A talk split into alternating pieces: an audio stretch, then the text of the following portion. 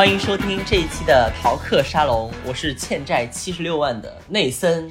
我是欠债四十八万，但是我有四个房间的西亚。我们今天要聊的话题是集合吧，动物森友会。就是一点热点都没有赶上啊！作为一个两年前发售的游戏，本游戏发售于二零二零年三月份啊，就是疫情期间各大播客都在聊的这个著名游戏《动物森友会》，我们完全错过。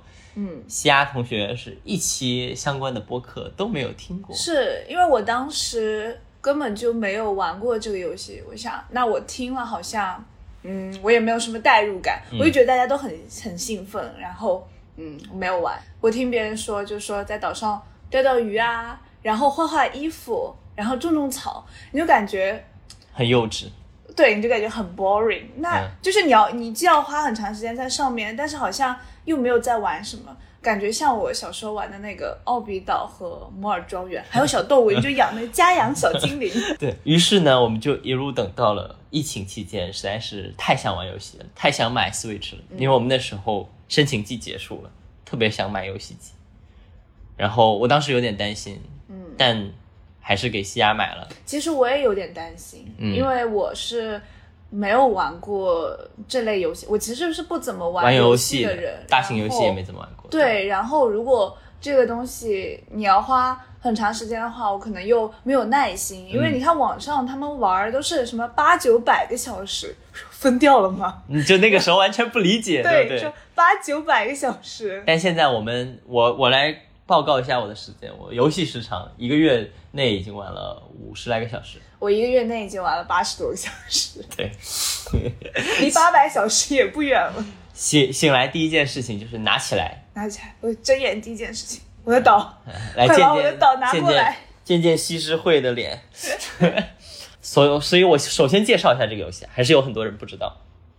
这个游戏是，虽然我刚才说是二零二零年三月发售的一款，你很难给它定义的一个游戏。嗯，就是它表面上是一个很传统的经营游戏，但你要考虑到它是这个森友会系列的第七代作品。嗯，就它不是说第一次出这个 IP 了。嗯，在二零零几年的，应该是零一年的时候就已经出了第一代作品了。嗯，所以。呃，某种程度上，它似乎是奠定了这个所谓经营的这个类别的一个初始作品之一。嗯，但它，呃，就像游戏制作人，这个游戏制作人叫野上恒。嗯，他说的就是，他是超出当时所有游戏品类的一个游戏，就你很难给人家介绍你到底你这个游戏的 gameplay 是什么，就是你到底玩这个游戏在玩什么东西。嗯，这也是这家公司的特点啊，这家公司是任天堂。就他们经常会出一种游戏，一类游戏，就是在当时的那个时代，你很难说哦，这个游戏就是这一类的。比如说，这有这个游戏就是经营，或者这个游戏就是格斗，或者怎么样的。嗯，他们家不怎么出所谓的罐头游戏。罐头游戏就是啊，我已经知道这个配方了，然后就按流水线生产一个弄出来。嗯，他们是一个就是以明星制作人主导的。嗯，然后。明星制作人把他的很多想法，把他对于游戏的很多理解放进某一个作品里面的那种公司，嗯，所以制作出来的作品就很有某一种某一种特色，某一个人特色。那呃，这个作品就是野上恒的，一直以来这期待都是他主导的一个作品。但其实之前我是在 3DS 上我看过有人玩过，嗯，就是就是前代的那个游戏机上我看过有人玩过。以前其实这个游戏没有破圈，嗯，真正到破圈就是这一代游戏才破的圈。疫情期间，对对，我觉得一来疫情期间全世界的人都闷在家里，然后要有一点东西玩；二来是我觉得这一代里面画风有了本质性的改变，嗯，就是我回看之前的那些游戏的画面，其实是有一点斜点，有点斜点，你觉不觉得？就是又暗，然后那个多边形的那个形状又看起来很怪，然后整个色调就是特别饱和度低，嗯。就那种感觉有点恐怖，我觉得，但到这一代就很明亮了，然后一切都是那么的美好。我觉得可能也是因为这个游戏机的性能的提升，让现在这样的有可能了。但是就是这个游戏无论如何，它看中的，我觉得依然不是，就是当你玩进去了，你可能最开始是被它的那种画风呃所吸引，但你玩进去之后。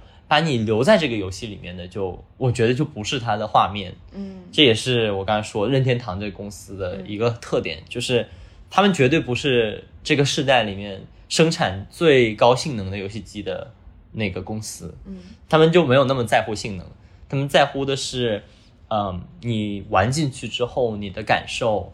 说了这么多这游戏的背景介绍，那我们就来介绍一下，到底他说的这个游戏体验或者这种，就是他想给你带来的心理上的感受是什么？嗯，那嗯，就从我们刚开始上岛的时候开始讲起吧。就我觉得那个过程其实就已经，嗯，挺不一样的。对，我觉得，因为他刚开始上岛的时候是。没有很多动物的，嗯，然后也没有特别 fancy 的建筑。你看网上别人那种玩了八九百个小时，他们有什么城堡啊，有什么柏油马路啊，就整个岛已经欣欣向荣。但是你刚上岛的时候，其实就只有一些果树和两个小动物，还有一些就是比较破的那种服务服务处、办事处，嗯，让你推动这个游戏剧情用的。那你。在岛上一开始可以做的就是摘摘果子、钓钓鱼，但我觉得这个本身就是已经是非常有意思的，因为它如果一开始这些东西没有做的很有意思的话，你是没有办法持续玩下去的。那我在里面获得的最大乐趣就是钓鱼，它这个钓鱼呢，它就是有很多很多的图鉴，我觉得它完全满足了一个收集癖的欲望，就是一直勾引你，嗯，就是钓下去。而且它这个机制其实是非常简单，就是你把钓竿甩下去，然后鱼来咬钩，嗯，就咬几下，你感觉中间有一下会不太一样，你就触发了某个机制，然后你就能把鱼钓上来，嗯。但是它其实给你的满足感是很强，特别是一开始，因为你能钓到各种不同的鱼，然后它会把不同的鱼都给你展示在一个一个很大的列表里，你就看着鱼一点一点的，就是那个表一点点就满起来。而且你会发现，它其实每个鱼的形状都做的特别漂亮，嗯，特别是当你后面有博物馆的时候，嗯，那个鱼在博物馆里觉得满足，你就你就可以去看那个鱼，都是你钓上来的，而且它有非常完整的灯光，然后给你排布在不同的鱼鱼缸里。我感觉刚才你说好几个点，我都特别特别想接着讲下去。就比如说你刚才说，就是其实这个游戏玩的就是它有一个很，它有一个很生动的一个背景，嗯，就是我觉得，比如说你其他经营类游戏，你想象一下，你以前打开什么 QQ 农场什么之类的，嗯，就上来就给你一个农场，然后让你开始种菜了。其实你没有把你带入到一个里面的角色里面去，就是你没有走进屏幕里面那个世界，你是隔着屏幕在那里种菜。但是我觉得他一开始就是，他说啊，你是要跟几个小动物一起去一个无人岛上生活。他一开始说的可就是可真了，就是说你们要去一个无人岛上，过一段悠闲的时光。而一开始是有一只狗子在唱歌了，但是那不重要，就是那是一个剧情上的伏笔。嗯，但是呢，呃，总之就是那狗子唱完歌之后，就是你。要跟几个小动物去岛上，然后就有一个有一个旅游公司，嗯，然后负责把你弄到那个岛上，然后你要一开始还要给呃选这个岛的样子，比如说他会给你四个岛，嗯，然后你要选你要想去哪个岛，其实就是。其实就是他给你生成的几个岛嘛，然后你要从中选择你最后要发展的那个岛。但他一开始不会告诉你任何的细节，说哦，以后你就是要在这个岛上做建筑。他说你想要去哪个无人岛上玩啊？啊，你就选了一个，然后你去那个无人岛上，然后他从来不给你多的东西，是，就是我觉得这是能吸引像你这种游戏小白玩下去的一个很重要的点，就是你一去到那个岛上。不是说啊，就给你一个贼复杂的菜单，嗯，然后各种选项、各种功能、各种操作都藏在里面，然后你就要点开什么看，那种就是属于会把新手劝退的游戏嘛，对吧？需要有人教你，需要人带你。但我觉得这也是任天堂做游戏的一贯以来的一个特点，就是它不需要一个很明显的新手引导，它也没有什么新手关，什么教你怎么种地，教你什么什么，就是都是。很直观的，就是一开始他只给你提供一点点东西，嗯，然后你就玩那么一点点东西。比如说第一天晚上，他说，你能不能帮那两个小动物去布置一下那个呃帐篷呀，嗯，然后你就你就去布置，其实你也不知道后面那就会变成他们的房子的地方。是，所以你也就随便选了个地方，对，反正你就随便选了，你就然后把帐篷扔在那里。对对对，然后那小动物就会很感谢你，哎，你选的真是一个好地方啊。然后过一段时间，你发现，哎，这发展发展怎么它那个帐篷就变房子了？嗯。然后后面就是一系列都是这样的操作，嗯，包括他也不会就是故意教你怎么去呃采集或者怎么去砍树什么之类的。嗯，哦，我印象特别深刻，就是他那个砍树砍一下就会掉下来不同种类的木材嘛，嗯。然后那个木材可以，反正后面做家居会消耗一些木材，但是当我第一次发现砍三下以后这棵树会倒，嗯。你就那种就是作为一个游戏小白，我会觉得很惊讶的，就是我砍三下，就这棵树，你觉得它可能就是永远长在这里，你你不知道就是要怎么把这个树挪走，但你有一天发现砍三下，这棵树就倒了，然后你拿那个 你拿那个那个那个叫什么铲子子，你就可以把把那个树根铲出来，然后就变成平地。我觉得哇哦，我可以把这棵树，我可以把这个岛上的树都砍完。就是我就觉得它是一个呃，就是它在类别上被人认为是一个经营类游戏，嗯。但是你发现里面有很多很多探索的要素，嗯。包括我记得西亚有一次去晃树，嗯，然后晃下来一个木吉他，对，你就惊了。我我而且因为我们两个是同时开始玩的，嗯。就我们两个同时在我们自己的岛上进行开始发展嘛。嗯，但是其实我们会遭遇到的事件完全不一样，是完全不一样的。首先，我们小小动物就不一样，嗯然后小动物跟你的对话也不一样，嗯然后你的岛形状也不一样，嗯然后你在树上能摇下来的东西也不一样。然后我那时候就特别羡慕西亚，他可以在岛上摇下来，吉他吉他还有萨克斯，还有一万块钱，对，还有一万块钱，我就震惊了。我说啊，怎么能摇下来这么多东西？然后我觉得这一点就是它它有很多提供的探索要素。后来我们也会讲到其他的，嗯，然后另另外一点就是，我觉得它其实嗯把细节上处理的很好。嗯这个细节我很特定指的就是你刚刚说的博物馆，嗯就是这个游戏，呃，如果大家去搜一下，或者我们在会提供一些图，或者你玩过的话，你会觉得哦，这游戏是一个很可爱的游戏，嗯人头大大的，然后动物都很可爱，五颜六色的，嗯就是是一个很卡通的游戏，嗯。所有东西都那么卡通，连树都那么卡通，房子也是卡通的，一切的比例尺都是错的，但是他把该仿真的地方又做的极其的仿真，嗯。就比如说你的博物馆，博物馆里面你钓起来的鱼，它都不是按照卡通的方式去描绘它的，嗯。它是更加仿真的。嗯。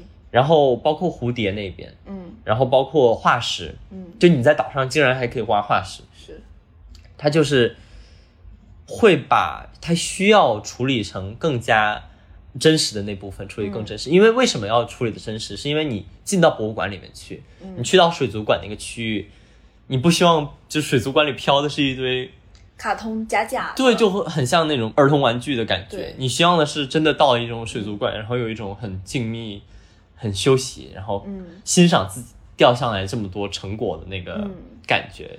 我觉得我一开始是没有捐赠的欲望的，因为一条很大的鱼其实可以卖很多钱，对，但你捐到博物馆可以，卖一万块钱、一万五，那种小的鱼可能就只有两三百，所以你钓到一条很大的鱼是很珍贵的。然后你卖掉的话，你就可以还你的房贷。像我现在还欠债四十八万，嗯但是当你发现那个博物馆它呈现在你面前那种很震撼的感觉的时候，我记得。呃，博物馆就是放鲨鱼的那个地方，你可以走上一个二层楼，嗯然后从一个小小的洞里看到一个巨大的就是水族箱，嗯，然后里面有两三条你钓上来的鲨鱼和一群小鱼，然后它有两盏射灯嗯打下来，是就是特别特别好看。我觉得这个就是非常能够激发你捐赠的欲望。一开始你会觉得，那我这个东西就卖掉好了呀，我可以不断的推进我的接下去开发的剧情。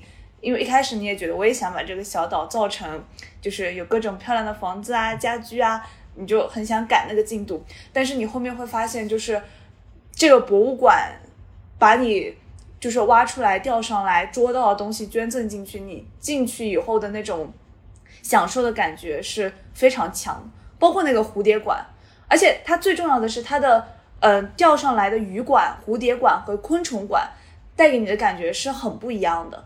呃，鱼馆就是水族箱的陈设，是暗暗的，然后鱼会在里面感觉特别鲜活。然后化石馆，它那个化石我觉得好像是跟人的比例是仿真的，那个化石巨大像恐龙化石就巨大，就特别震撼。然后蝴蝶馆的话，你开始想哦，蝴蝶馆它会不会像鱼馆一样，是给你放在那个一个一个小盒子里的？那好像没有什么不不怎么好看，但它其实是一个天然的花园，嗯，然后飞着很多很多蝴蝶，就特别漂亮。对对，所以我我一开始讲说这个游戏连制作人都不知道它的 gameplay 是什么，就不知道它的玩点是什么，嗯。就是因为它其实安排了巨多的玩点。嗯我觉得他是为什么最后能破圈，也是他适合所有人。其实某种程度上，他有各种，你比如说你如果是喜欢挖化石的话，你就会每天花很多功夫去挖那个化石。是如果你喜欢钓鱼的话，就像西亚，他花了好多好多功夫去把这个鱼的图鉴给刷刷的更满，然后把更多的鱼捐到博物馆，以及赚钱还贷。然后，其实我觉得，我一开始就没有找到很明确的方向，嗯。但我觉得现在我我发现种菜也挺开心的，就是可能其他的经营游戏也会提供，就是说啊、呃有农场、有牧场什么之类的，嗯，但是我觉得那种更像是，呃，你拥有一个地方，嗯，然后你把这个地方给它，呃像一种定式一样，就是别人都是这么建的，一个农场或者一个牧场就应该是这样的，嗯所以我把它建成这样。嗯但这一代动物森友会，我觉得它给我的感受是，它没有告诉你这是一个什么地方，这是一个无人岛。嗯你如果你想要的话，你可以永远让它是一个无人岛，嗯，就是它不需要被发展成什它不会么样子。给你一种紧迫感。你如果是一般的农场的话，你这个它可能为了让你每天去登录嗯。它的农场，比如说你这个菜可能过一天半它就坏了，嗯。但是在动森上你就不会有这种紧迫感，你这个菜你可能在那边嗯，放一年，它也就那样它也就那样，对。然后你不种那个菜也没没有关系。没有任务列表来让你种菜，对，所以就是我发现我想要在这地方种菜，没有任何的原因，嗯。就是我想要在这个岛上种菜，嗯。所以我觉得这个是真的是很高明的地方，嗯。就是是一种很没有压力的玩游戏的过程。嗯。这个地方我就想讲一下，就是我去看了一下访谈，我看了一下游戏制作人访谈，其实呃，这个野上恒他在一个访谈里提到过，就是说他在任天堂工作，然后很晚回家，嗯。以前嘛，然后到家就发现家人偶尔是在玩游戏的，嗯。就是，嗯，但是他就他在想，那既然我是做游戏的，我还喜欢玩游戏，我的家人也喜欢玩游戏，但是我们为什么没有办法一起玩游戏呢？嗯。就不是只说哦，我跟你一起坦克大战或者怎么样子，就是那种对抗性的或者一起玩的游戏，因为他们时间上不允许，他很晚回家，嗯。然后他家人在那时候有时候就不玩游戏了，他就说，那我能不能开发一种游戏，就是，呃，就算我们没有同时在玩，但我们有一些可以分享的或者一起玩的东西，就我们没有同时玩，但我们在一起玩的东西，嗯呃，而且是比较私密的，比较呃家庭内的或者朋友之间的，不是那种大型网络游戏。大型网络游戏你当然是永远都有人在玩，对吧？但是有没有一种更私密的，但还是家人一起可以非同步的在玩的东西呢？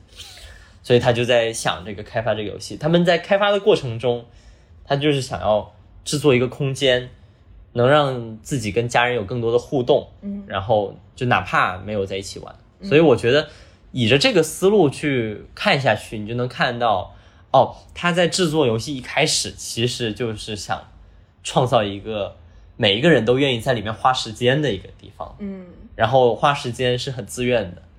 嗯然后其实这也让我们想到，就是中午的时候我去翻翻到那个广告，是。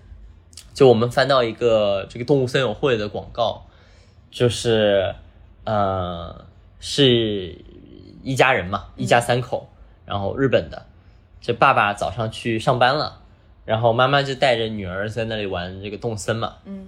然后一会儿呢，妈妈和女儿就在现实中两个人一起做布丁，嗯做好布丁呢，妈妈可能晚上又在做别的事情，然后女儿就在拿着那个呃游戏机，就在那默默的在那写一些东西，嗯。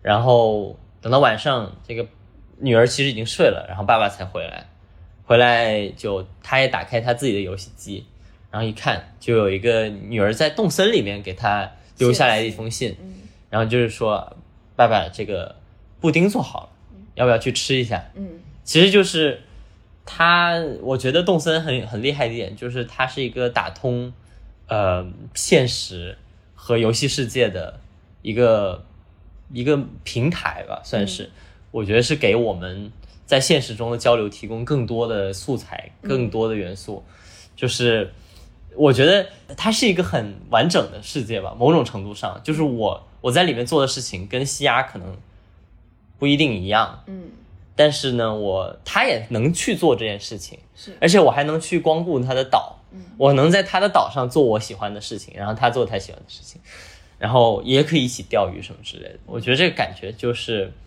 是一个很特别的感觉。后面我们再仔细来聊聊串门这件事情。那现在我们最想聊的这一期，我们最想聊的这一期节目的重头戏，其实是动物森友会里面动物的那一部分。嗯。那我们就还是回到我们一开始来到这个岛，然后刚开始接触动物这件事情说起吧。嗯。就是呃，就像我们刚才说的，它一开始是有一个呃，有有是那个树狸啊还是什么？就是那个公司的那个动物是什么狸？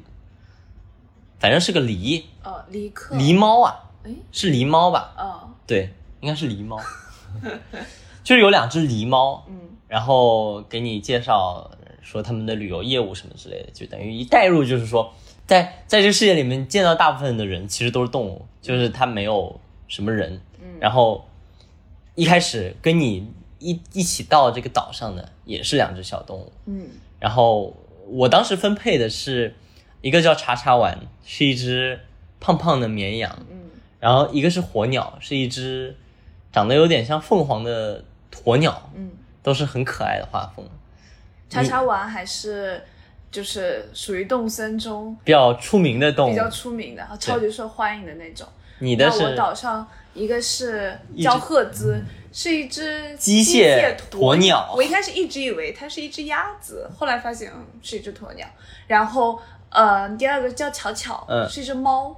其实就是很普通，特别特别普通的两个岛民，可能跟很多网红岛民比起来，应该可能有些人就是会不知道这两个动物吧。嗯我觉得网上相对没有那么火。我觉得赫兹可能还是它是毕竟是机械的，就嗯还蛮出名的，很多人不喜欢。我觉得很可爱。对，然后其实我觉得它，嗯、部分也模仿了我们真实世界里面社交了，就是他一开始不跟你不是很熟，嗯，尽管他会跟你说客套话，但你们也不会有过多交流。是，然后他不会主动找你，你必须主动去找他聊天。嗯他就是形象就是在岛上乱逛的一个，脑子不是很灵光的、嗯。两一开始你。感觉你跟他去聊天，你就是出于对游戏本身的好奇，对就是你想看一下我去跟他聊天，他会说点什么。然后我那时候也没有觉得你会跟他建立起什么羁绊情感上的，因为那个《摩尔庄园》里的家养小精灵金色拉姆，好像你也没有跟他建立起什么情感上的羁绊，你只觉得我有一只金色拉姆，我很牛。对，然后就像你刚才说的，你原本的想象里，可能这个小动物跟你的关系也没有很平等，是，就你可能觉得它就是你两个宠物嗯，随从，但是。自从你要给他建房子，然后你要一遍一遍的跟他交流，嗯然后我觉得我开始产生情感的时候是，他突然送我礼物的时候，嗯对，就是我觉得很难描述这种感觉。如果呢，这个游戏是单独是有两个小动物陪着你，你也不会有这种感觉。嗯是你在忙你的事情的时候，然后比如说他兴冲冲的跑过来了，嗯。他就冲冲过来，然后叫你的名字，嗯，然后把你叫住，然后要给你一个东西。而，且他会做那种很可爱的，上面冒爱心和粉红泡泡那种很可爱的表情。对，然后在那个时候你就突然觉得他怎么会送我礼物呢？嗯，然后他送你的礼物也是莫名其妙的，就是可能一件很不适合你的衣服，但你觉得很搞笑，但是你会试穿上，嗯。你觉得还蛮有意思的，嗯，因为你哪怕是游戏里面人家一直送你礼，你也不好意思，就是只拿不送。然后你就会哦，我手头有个苹果，我给你个苹果吧。他拿到一个苹果也很开心的，对，他说我总我不好总是收你的礼物，我还是给你一个回礼吧，然后就给你又给你一件衣服，你就哎呀，小动物你有心了。然后有些时候你跑去跟他说话，嗯他会说你穿这个衣服真的很适合。他不会说这么简单的话，就是人家是很会夸的，就是说哎呀这件宽条纹衬衫在你身上穿着真是有夏天的感觉。就是属于什么马屁不穿，对吧？就是 你就你就被他说的很开心。其实我觉得这些都是一开始的一种感受，就是你依然脑子里面会说啊，设计的台词嗯啊，没有什么了不起的地方。那你你是什么时候你真正的往下进一步，感觉跟他们产生了一些好像不是那种被预先编制好的台词的那种情感？我一开始就是注意到这些小动物，就是不是那种他们在家里我过去说一句话，然后我就走了。我开始注意到是我把鱼钓上来的时候，然后他们会在旁边鼓掌，你就很开心。然后那你他们给你鼓掌，然后我这个时候就会走到他旁边去，我再把我钓上来的鱼炫耀一下，他会再给你鼓一次掌。你就觉得心里获得了极大的满足。但是我第一次就是觉得特别特别开心，跟我的小动物，就是跟我的那个机械鸵鸟，它叫赫兹的时候，就是它给我起了一个外号，就是我在游戏里的那个名字叫做丫丫，然后呢，他就给我起了一个外号叫外乖乖，对，因为他是打的是英文，对，就是 Y A Y A 叫丫丫。然后那个赫兹就就是他就冒着那种粉红色的泡和小爱心，然后过来跟我说话。他说：“哎呀，我给你起个外号吧，我以后就叫你外乖乖。”然后从这个之后，我送他衣服，他就会说：“嗯，这个真是外乖乖的风格呢。”而且他会说。哎，我通常自己去买这些衣服的时候，都会有一些不好意思，然后他就把那个衣服放进自己包里。有时候他也会现场换上的。是有的时候他会现场换上，就特别开心。当他看到现场换上的时候，然后，因为其实在这个岛上，就是每个小动物都有自己家，嗯，你有你的家，然后你可以布置你的家，嗯，小动物也有小动物的家，然后你把礼物给小动物的时候，小动物就会把那个东西挂在家里面。是。我我印象深刻，就是呃，我其实是跟我们岛上茶玩玩关系最好，茶茶玩，对不起，茶茶，茶茶丸。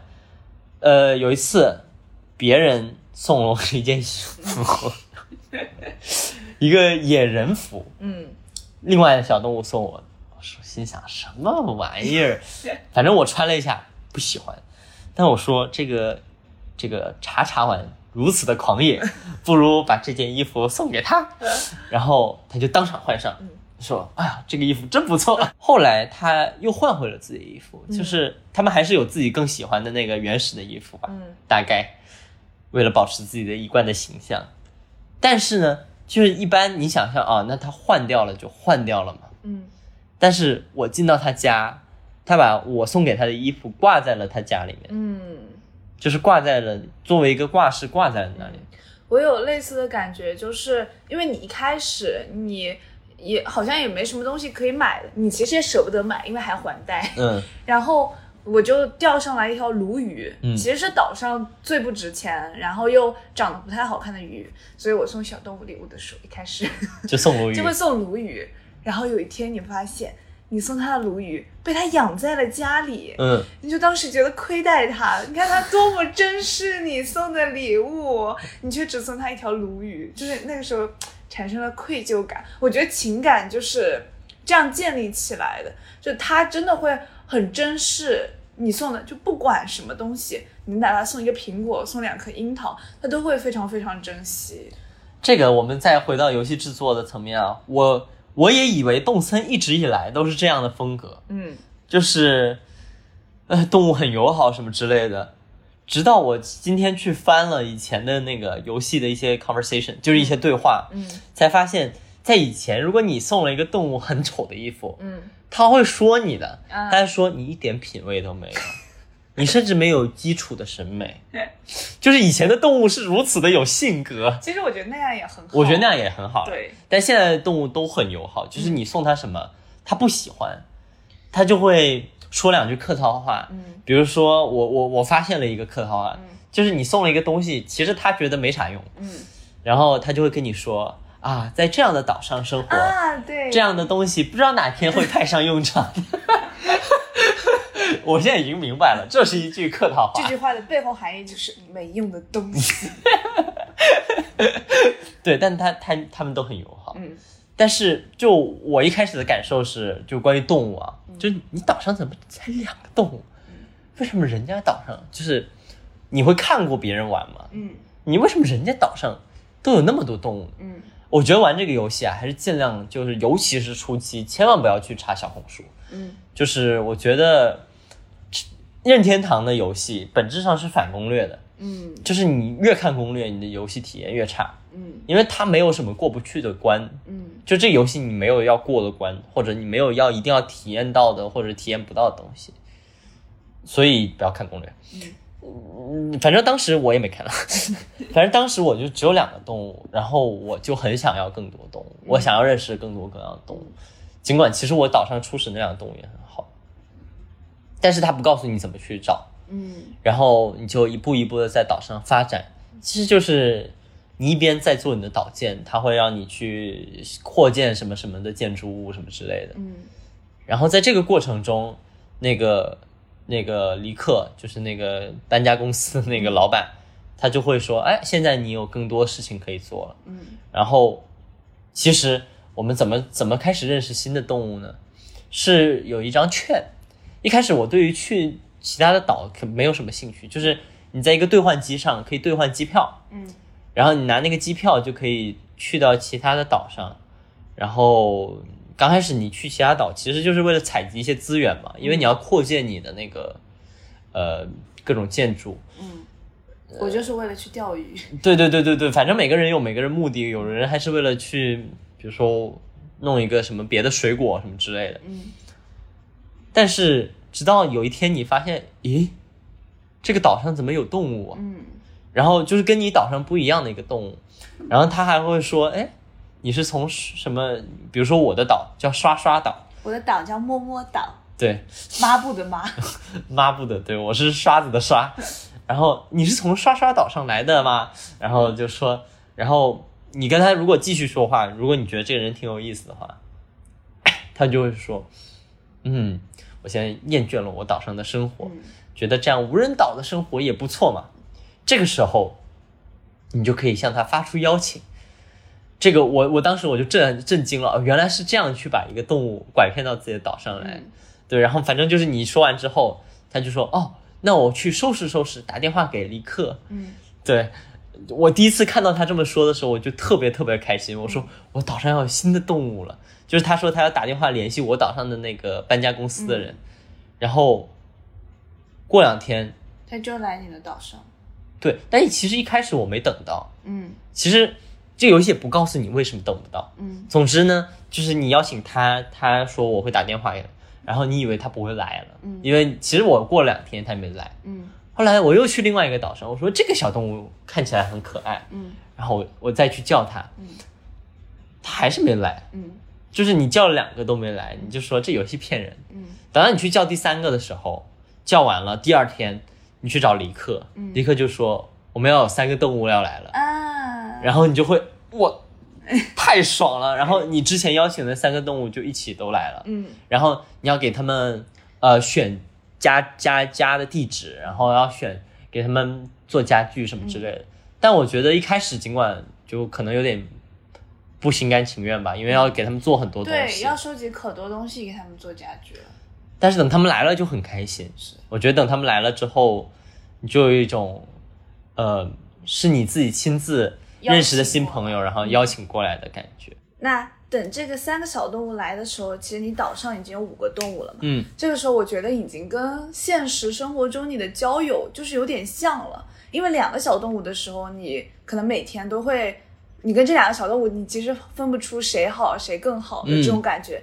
但是当五个小动物的时候，你这种感觉就会特别明显。你现实生活中，你周围绕着五个人，也会有你跟这一两个关系特别好，那三个好像你们就交流就没有这么多。嗯，然后这个交朋友的过程，其实我觉得跟生活中也特别像，因为在我岛上搬来的三个小动物中，有一个是一个雪豹，嗯，就特别可爱，然后穿着那个粉粉的衣服，嗯，它每天会把手就是。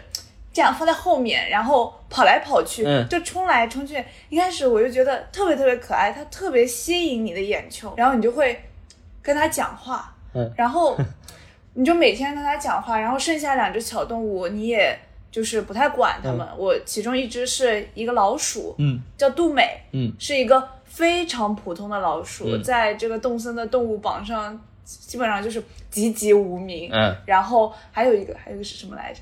还有一个是是河马还是犀牛？就是是一只牛，对，是一只牛，嗯叫罗黑牛叫罗迪欧，对。也不是不熟啊，咱不熟，不熟，真的有点不太熟。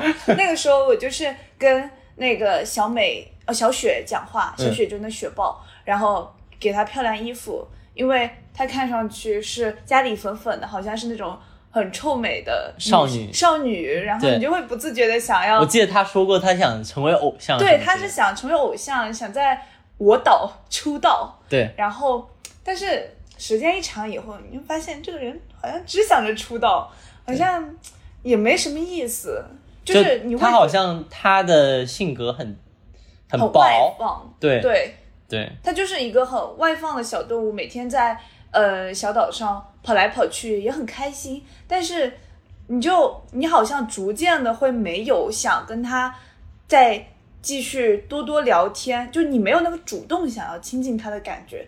但是这个时候，我命运般的老鼠出现了，它就是我的杜美，我的小美。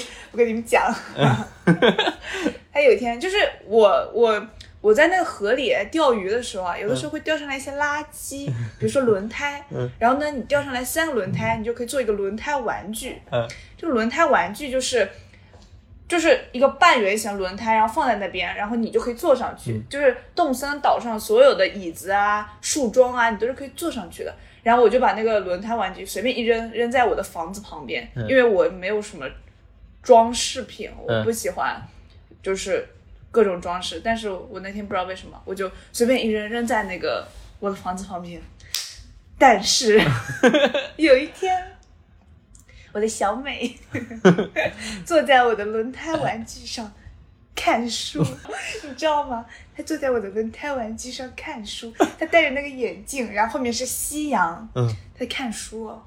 小小的一只，它就是头大大的，它身体特别特别小，对，所有的衣服在它身上就只有就是大拇指指盖，对对对对对对对，然后。他，然后我就找他说话，然后我去找他开心开心，因为我们有一个开心开心的表情，然后我开心开心，他也开心开心，然后他继续读书。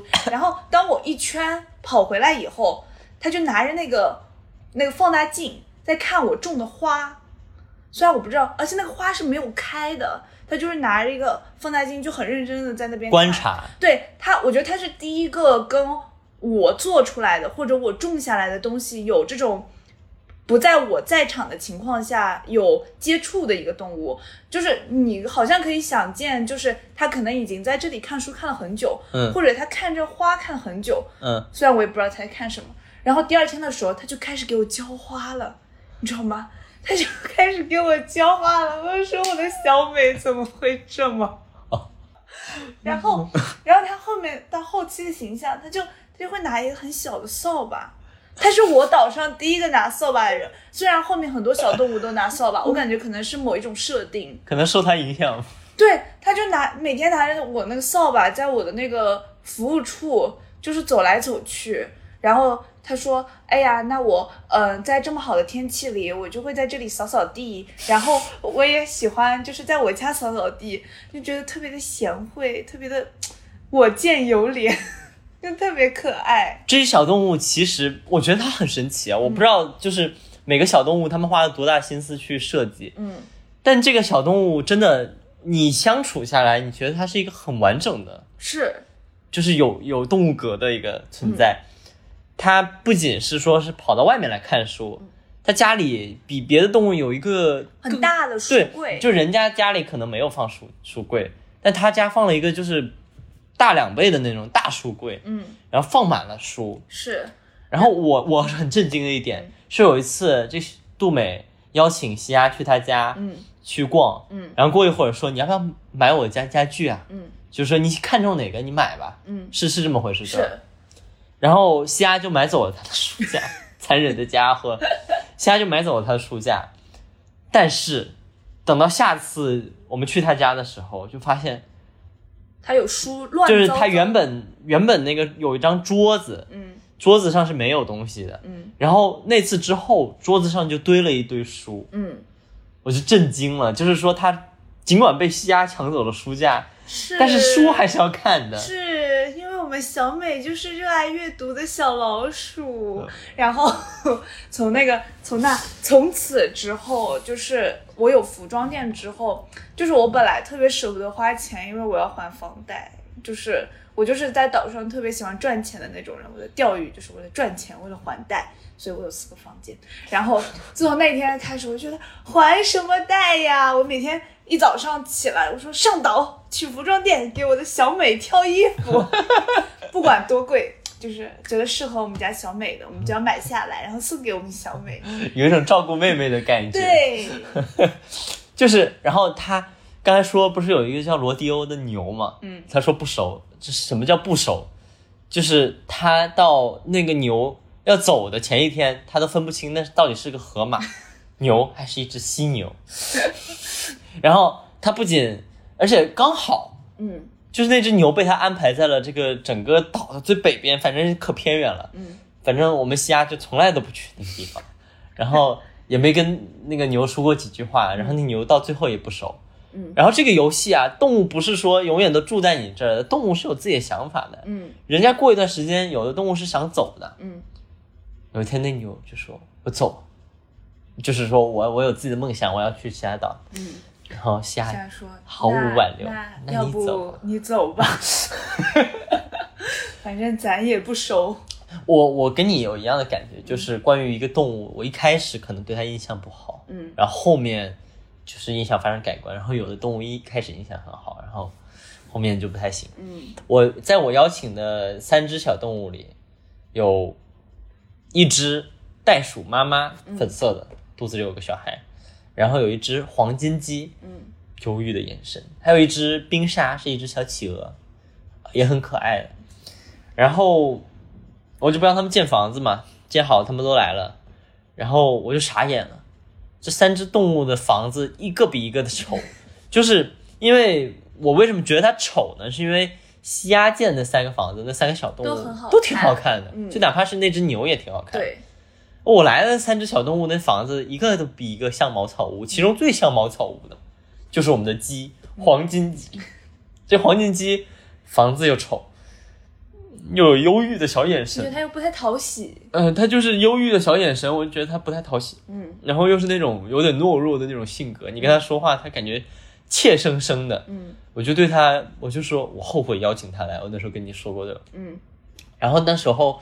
那个袋鼠妈妈，我邀请她来，我是最开心的。嗯，但是就随着时间的变化，你会发现，你接触这些动物，你会更倾向于接触，我觉得跟你性格上比较相似的一些动物。嗯，就比如说到后面，我就发现我跟那个袋鼠越来越不熟了。嗯，因为就是它太像一个阿姨了，它。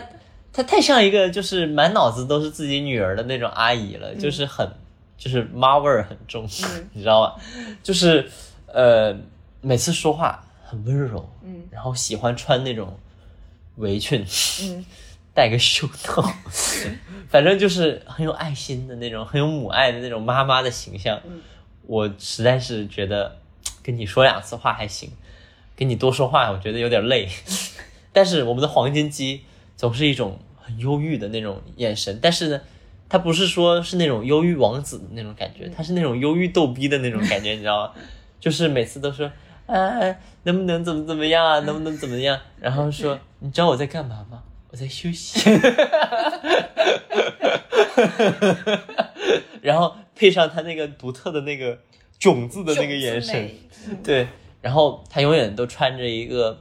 很土的衣服，嗯，就很土的一个毛衣，然后我觉得他很可爱，就是他那种可爱，我很难一开始很难领会到，嗯，但他就是一种，嗯，我觉得很像，嗯，很像我我认识的一些人的感觉，其实有点像我爷爷，能播吗？这个 就是我我让他想想到了我爷爷相处的过程有点像。也想说，我就觉得很开心。就我爷大概年轻 也是这样。嗯嗯，这一段到底播还是不？对，反正就让我觉得很亲切。然后那只呃那只企鹅，嗯，我今天放它走了。哦，你放它走了。嗯，就是它长得也很可爱。嗯，但有时候真的就是你要跟一个要跟一个人相处，你需要的不是他的外观，你需要的是他。他的一些很微妙的点，是，就是很微妙，就是我去他家，我觉得他家也很普通，嗯，然后他也是有点像你那个小雪豹一样，就是成天冲来冲去的，嗯，嗯，我可能，我觉得我现在想想，归根结底为什么不喜欢他，是因为他穿的衣服总是肚子鼓鼓的，嗯，就可能就这么一个小细节的点，就是我经常送他衣服，嗯，什么衣服穿在他身上都是。就是一个气球上面贴了一层皮的那种感觉，你知道吗？就然后然后然后每次说话都没那么有意思，我觉得。我觉得不是说呃制作组对于不同的动物用心程度不一样的问题，其实就是每个人每个人的偏好。对，就像杜美，就是你岛上那个老鼠，就会有很多人觉得它很无聊。是。你知道那个日本的那个，就是因为这个游戏是日本的嘛，嗯，然后它有就是投票，嗯，就是它分什么 S 加 S，A B C D E F，我们家小美排 F，对，就是 S 加有有多少多少分，有什么五千到八千分，嗯，我们家小美在那个五十到九十九分 那个期间，你就不知道为什么，但她在我心里就真的是太可爱了，每天拿个小扫把走来走去。就我觉得你你那雪豹，你相处下来你觉得不可爱，但我觉得肯定有人觉得很可爱。是，对，呃，还有一点我发现就是我我跟岛上最后熟的就是两个，嗯，一个是那个叉叉丸，嗯，一开始我觉得她是女生，她长得有点像个女生，那她的那个羊角，嗯，是那种红色的，红色和粉色相间的，嗯，然后她那表情就每次都泪汪汪的一个大眼睛，然后她表情很逗逼，就是。呃，生气的时候很明显，难过的时候很明显，反正一切的表情都很明显，因为他脸很大，嗯，然后表情很很巨大。嗯，我一开始以为她是女生，那我觉得她是女生的时候，我觉得没有很亲切，嗯，然后一旦我发现他是个男生之后，我就变得越来越熟了，我就觉得我在岛上形成一种势力，就是我叉叉丸和黄金鸡三剑客三个哥们儿，就是在岛上啊叱咤风云。其他其他的岛民好像就没有没有拉帮结派的那种，嗯，那种感觉。但是，我就是跟茶茶丸和黄金鸡就每天都有互动。然后有一次，黄金鸡就跟我说过，好想跟茶茶丸拉好关系啊！我打算把我们的友谊形成一个三，对，形成一个三人联盟。对，我觉得我比较熟的也就两个，一个是刚才提到那个小老鼠杜美，还有一个就是。那个赫兹那个机械鸵鸟，它的那个口头禅是机械，机械。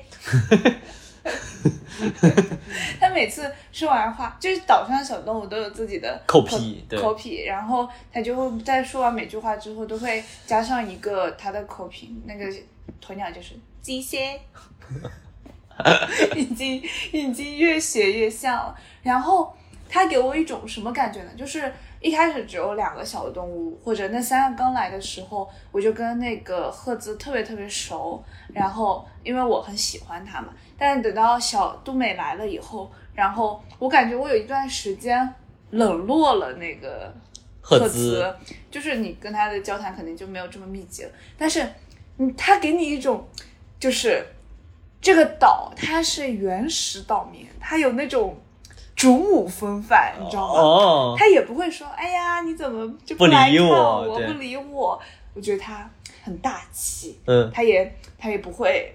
去就是去去捉弄别的小动物，然后他一直跟你保持那种这种心领神会、非常默契的感觉。然后他送你的衣服每次都特别好看，然后他每次叫你都叫你歪乖乖，这个就是专属于他的，就是那种很独特的，只有你们两个之间才会有的称呼。然后今天他送了我他的照片，就是在岛上来说呢，送照片是一个。很大的事情，嗯，代表这个小动物对你巨大的认可，嗯，就是代表你们的友谊已经上升到了一个最新的台阶。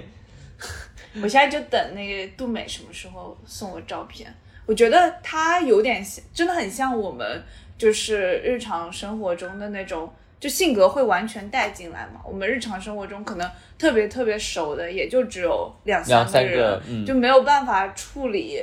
特别特别多的人一起玩的情况，那到岛上就仍然是这样，就仍然会延续你平时社交生活的一种状态。嗯，我觉得我也喜欢这种，就是其实大部分的社交在岛上，可能也因为人工智能写的不够好，是点对点的，就是是你跟一个动物之间的关系，你们很少说几个人搓一顿什么什么。它唯唯一比较就是聚集的，就是比如说新店开张啊，嗯。或者扩建完成啊，然后会组织在岛上有个庆典什么之类的。嗯，一般就是你跟一个动物之间的沟通，但我觉得很适合我们这样的性格的人。但他们有的时候动物对话，你可以在旁边听。对。然后为什么我觉得我下面要插播杜美可爱的另外一点，就是我的岛上后来来了一个新动物，叫做朱狸。是一个独角兽，应该也是很受欢迎的，是大家觉得高高帅帅的那种，很很浪漫、很浪漫的那种动物。然后我的杜美在它到的第一天就拜托我去给朱莉送一个小礼物，我说 姐姐一定帮忙。对，你觉得我我我是觉得这个岛上之或动物之间是有一些很微妙的，嗯，其实就是设计是很精巧，就是。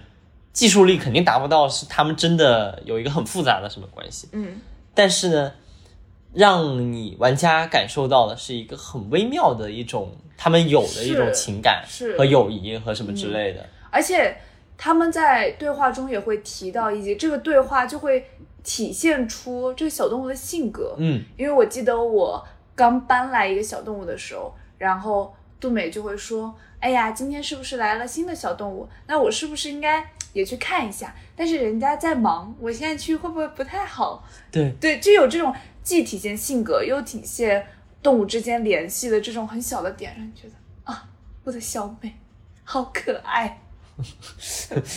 你说这个，我就想到黄金鸡，嗯，黄金鸡就会跟我说，我跟那个呃查查完很想弄好关系，但我不知道怎么弄。你能帮我跟他说一声？而且就配上他那个炯炯的表情，你就觉得他真的很想跟查查玩个好关。但真的不是很会，但他真的不是很会。对，然后他每次走在岛上，就是忧郁的望望地下那种那种小动作，还有哎，我我现在想不什么具体的对话，因为确实没有你杜美那么那么鲜明。我因为我们对杜美感兴趣嘛，然后就去网上搜人家的杜美。嗯我印象深刻有一个对话，就是杜美跟另外一个看起来就很 fashion，就是那种你知道吗？就是时尚女孩啊，就是我们不是很吃得吃得来的那种人嗯的一场对话，就是那个那个动物说：“哎，我们都是女生，我们来聊些女生的话题吧。”嗯，然后杜美就说：“女生的话题，你说的是看书吗？”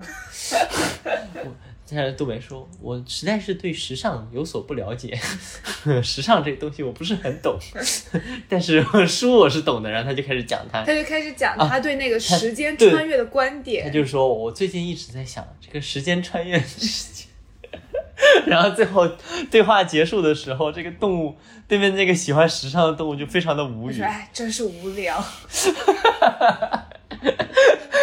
对啊，就哎呀，我觉得很厉害啊！就是就是我玩的过程中，因为我也玩很多其他的游戏嘛，嗯，我就觉得任天堂是把做那种三 A 大型游戏的所有的什么战斗啊。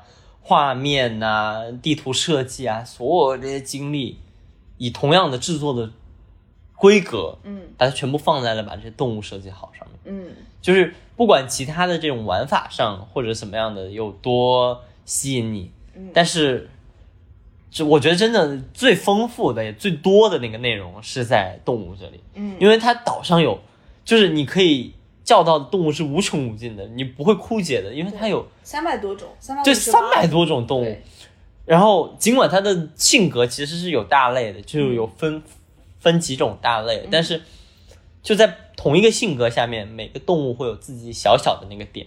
就像杜美是喜欢是，然后它的那个动物性格分类是普通，对，因为它性格分类有什么元气、元气、运动、大姐姐，我们杜美是普通。对，对看书的人有什么意见吗？怎么不给他分一个无聊？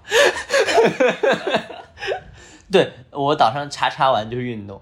哎，他不是元气吗？不，他是运动。哦，他他其实元气是有点不够，就是他每次都会兴高采烈冲过来说，跟我一起大声喊肌肉，然后每次跟我打招呼都会说你肌肉锻炼的怎么样？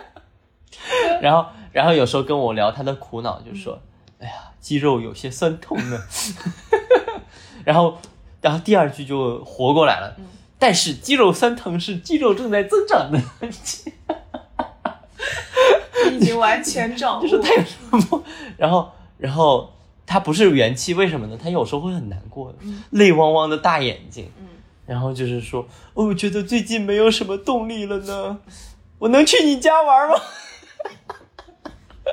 然后，然后他去完我家就说：“嗯，我觉得我又有动力了，我又可以开始锻炼肌肉。”然后后来，因为我喜欢给他送礼嘛，因为想拉好关系，想想跟他关系很好。然后他其他东西，你送他鱼，他会说：“嗯，这对我肌肉锻炼也许有新的启示，我也许能学习他的动作。”然后，如果你送他普通的衣服，他说：“嗯，这个风格怎么怎么样，换上。”然后第二天他就换掉了，嗯，第二天他就换掉了，他就换他的那个运动服。如果你给他送运动服，他就说：“哇，这是我就是想了很久想要很久的衣服呢。”然后就马上换上，然后说什么很开心啊，然后就给我回礼。他的目标真的很明确，就是锻炼肌肉。对，然后然后他经常在他家那个院子的前面那个块地，在那里动动腰、动动手脚。嗯，但是其实我岛上很多动物都喜欢锻炼，我不知道为什么。然后。那个袋鼠妈妈也喜欢锻炼，但你知道吗？就是你不喜欢一个小动物，你看什么都是不顺眼的。它成天先跑到我那个市中心那个广场上锻炼身体，就很像一个广场舞大妈，知道吗？就是他挡着我。没有说广场舞大妈不好的意思。他挡着我去那个市市政中心的路了。然后，对啊，他就。刚好在那个门口那个地方，嗯，说你站哪里不好，你为什么一定要站在这个地方？嗯，穿着他那个黑色的运动服，反正你看他不顺眼。但是我们查查完，啊，就站在自己前院那里，用那个那个大眼睛，就是他每次做那个呃伸展运动，他那个眼睛也会跟着起，就是使劲儿的那种表情，我就觉得哦，好可爱。但是呢，就是人设又很复杂，因为他尽管很喜欢锻炼，但他是个胖子。就是无论多好看的衣服，给他一穿上就会撑大，都是撑的巨大，就只剩那，就是原本你那衣服可能是个长筒型，嗯，给他穿上就是一个 T 型，觉得有一点可怜。对，但是他又很努力，我就很喜欢他，对，就很有性格。嗯，我们发现我们都是，就是游戏里面喜欢那种有点逗逼的，可能你喜欢的没有很逗逼。我喜欢就是两个都很逗，因为我没有很逗逼的小动物，然后我好像特别喜欢的都是女生。嗯，其实我的岛上有有一匹马，嗯，叫什么？安东尼。朱？哎啊，安东尼对，安东尼。然后还有那个朱莉是独角兽，都是会觉得高高帅帅的那种。嗯，我觉得嗯。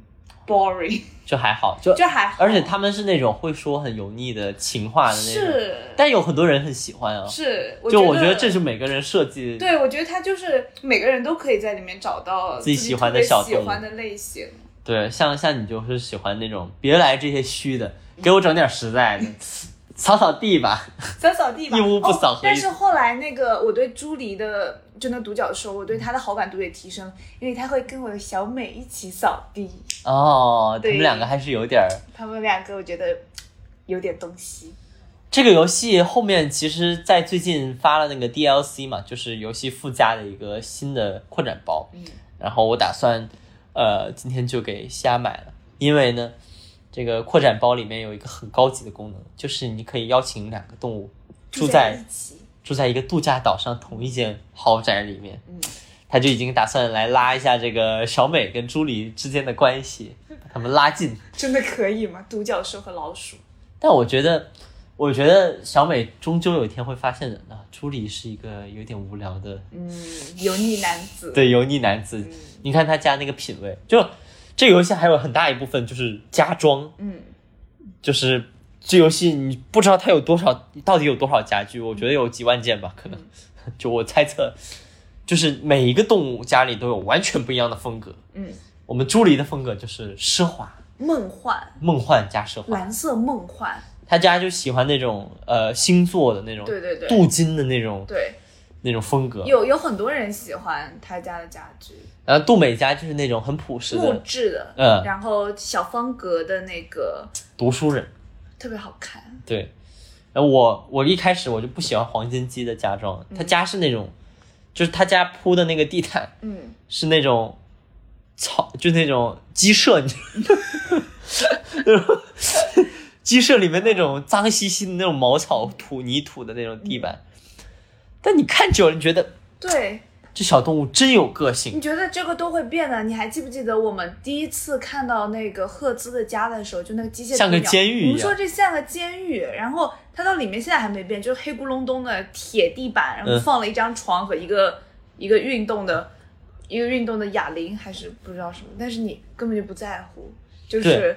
而且你逐渐觉得这是他人设的一部分，是，这是他不可或缺的一部分。是，虽然我现在你知道。为什么说人设不可或缺一部分？我们查查完，嗯，今天了，嗯，还在睡睡袋。你知道他家一个家具都没有，放满了我送他鱼，送他个床吧。就而且我我我我我给他说，就是我摁一下那个睡袋嘛，就是到那睡袋面前，他会介绍他睡袋，他说这睡袋锻炼效果非常显著。我说什么锻炼效果？哎，那你送他个床，他会换掉吗？会吧，还是会的。但是既然他喜欢他的睡袋，接接着睡，就所有的动物都有床。嗯，查查完，家徒四壁，全是鱼缸和就是一堆鱼缸，没有衣柜，没有衣柜，一堆鱼缸，还有都是你送的。呃，一堆鱼缸，还有一个衣架，衣架上面有一件运动衫，嗯我送的运动衫，然后还有一个睡袋，真的很搞笑，就是那种二愣子的形象跃然纸上。对我喜欢就是这种有个性的动物，嗯，对。然后小动物的部分我们介绍的已经差不多了，我们接下来讲最后一部分，就是这个岛上给我们带来的，就是我们刚才说的，就是它对于我们线线下的跟现实之间的打通关系。嗯，我觉得中间可以有一个过渡，就是我们其实是可以互相串导的。这个虽然是。虚拟的一部分，但是它对我们的现实也是有很大影响。我印象特别深刻的就是有一天我跟我的杜美讲话的时候，嗯，然后他会说啊，上次来我们岛上的那个可以报你的 ID 吗？可以可以可以。他说上次来我们岛上的那个满满，你们是很好的朋友吧？我说，哈哈哈，眼光不错，这都被你 发现了。然后，然后我去他们岛上玩的时候，我跟那个叉叉丸对话，叉叉丸就会说：“你知道吗？我们的满满还有另外一个名字，就是因为我们每个人可以给自己那个呃起外号嘛。他说我们的满满小秘密哦，还有另外一个名字叫做独当一面的社会人士，没想到吧？对我我的岛上也会，就是我们岛上小动物也会说，丫丫是不是跟你关系很好呀，什么之类的。然后他有时候还会说，上次那个丫丫有几天没有来了，嗯，要不要让他来一下，什么之类的。你就觉得感觉特别好，就是他们也会记得你的朋友。对啊，就就是我觉得它是一种呃很微妙，就是其实是要你要线下你们要有沟通，你才能邀请到岛上来嘛。是，就是光靠这个游戏邀请是有点麻烦的，我觉得。所以其实他这个游戏是在鼓励你线下有更多的沟通和交流。还有一个就是我们有上次之前来过我们那个黑客节目的汤姆同学，他在我们劝说之下也买了那个动森，嗯，然后我们就有一个群，就是岛上时光群，就是因为一起玩，其实会有很多共同话题。嗯，最大的共同话题就是炫耀鱼。一开始就是他比我们晚玩很多，然后西亚每次钓上来什么大鱼，就发到岛呃发到群上，然后就然后汤姆就说哇这又是什么鱼，然后满足西亚炫耀的那个。就是岛上先给自己炫耀一遍，然后给我的小动物炫耀一遍，然后发到群里给汤姆炫耀一遍。因为我也我我我我我已经被炫耀多了，我就不吃这一套了。然后西亚就会炫耀给那个汤姆，你看我钓的鱼。然后我们过一段时间就会给对方看一下自己呃岛发展的进度。嗯，然后我觉得很值得炫耀的就是，因为汤姆玩的晚，嗯，所以呢他的导建比我们延迟很多。嗯，然后我们每次邀请汤姆来，他都说哇这是什么？就虚荣心得到极对对对对大的满足。哇这是什么？这是什么建筑？哇你们开店了。就是就是这个，其实这个你如果跟网上那种玩了几百小时的人比，你这个就是完全就是在茅草屋阶段。对对对。但是这样小小的夸奖，不管是来自动物的，还是来自线下的朋友的，都可以让你的心灵获得极大的满足。我觉得就是有人夸你，就是这个游戏的一部分。然后，然后我们去他的岛上，我们就享受一些老玩家的那种，就是来拿。拿去我的铁矿石他说三十个，拿去。他说我需要铁矿石，我们就扔，我一扔扔十几个，他一扔扔三十几个。哼 你是来拉屎的吧？就是这个梗，就是来自于因为玩家把那个东西丢到地上的时候特别想拉屎，对对对对对对。你是来拉屎的吧？然后，然后我觉得特别开心的还有一点，就是因为我跟汤姆不算现实生活中就一直以来特别熟的特别。熟的人，嗯但是他的岛民跟我熟啊。然后我跟那个呃内森主播，我想说满满，我跟内森主播就是会经常去他岛上玩。嗯然后有一天，那个汤姆突然发过来消息说啊，我的岛民也在说，嗯就是上次。上次来的丫丫，你们应该关系很好吧？他应该是一个很好的人吧？我就觉得他好像不仅是我跟动物之间的，然后我跟汤姆的关系其实也在，就是我们微信聊天的时候，我们彼此之间会变得更熟。对，对，就我就想到，如果那天没有这小动物提，可能我们那天就不会聊两句什么之类的。就是它提供的是一种很珍贵的，而且就是因为是在岛上的生活，它又没有，我觉得没有那种很刷级的感觉，就是你们没有，我觉得没有很大的攀比，嗯。就是大家各自发展各自的岛，各自做各自的事情，嗯。然后在岛上有很多很可以分享的东西，就仅此而已。就是这个友情是很很纯粹的，是像分享小时候见到的那种小，比如说抓了一个虫子，可能真的很像吧。是，就是就就跟你在小区里买到了一个很好的陀螺那种感觉很像。嗯以前可能我因为我们毕业了之后，也很很难就是经常联系汤姆，就是如果没有这个游戏的话。但现在就是 偶尔就是要，就是我们会打个电话，对，然后把电话放在那里，然后一起玩游戏，就是通话，然后来讨论岛上的事情。对，我记得有一天，就是不知道为什么我岛上的鱼特别好，嗯。然后我经常能，我岛上经常能够钓起来一些很大的鱼。然后有一天，就是汤姆和内森就来我的岛上，然后我们三个人好像也没有在一起玩，我们都在各各自钓各自的鱼，嗯但是那种感觉就会就是像朋友在一起玩嗯，那种感觉，而且你也不会有什么压力，不是说我在岛上我还要 social，对我还要我还要照顾你们，对，就是你想在我岛上挖矿你就挖矿，你想敲石头就敲石头，你要咬我的樱桃你就咬走，你想钓鱼你就钓鱼，我觉得这种感觉就特别好。对，就是很放松的。然后你也其实，我觉得你也不会说，呃，去邀请莫名其妙的人来岛上，嗯就是我觉得就是只会邀请就原本就挺好的朋友来，嗯然后那种感觉那个时间，我觉得是真的挺珍贵的。嗯，那么今天节目就差不多到这里啦，谢谢大家的收听。那我们片尾曲就放一首动森主题曲，如何？好呀。拜拜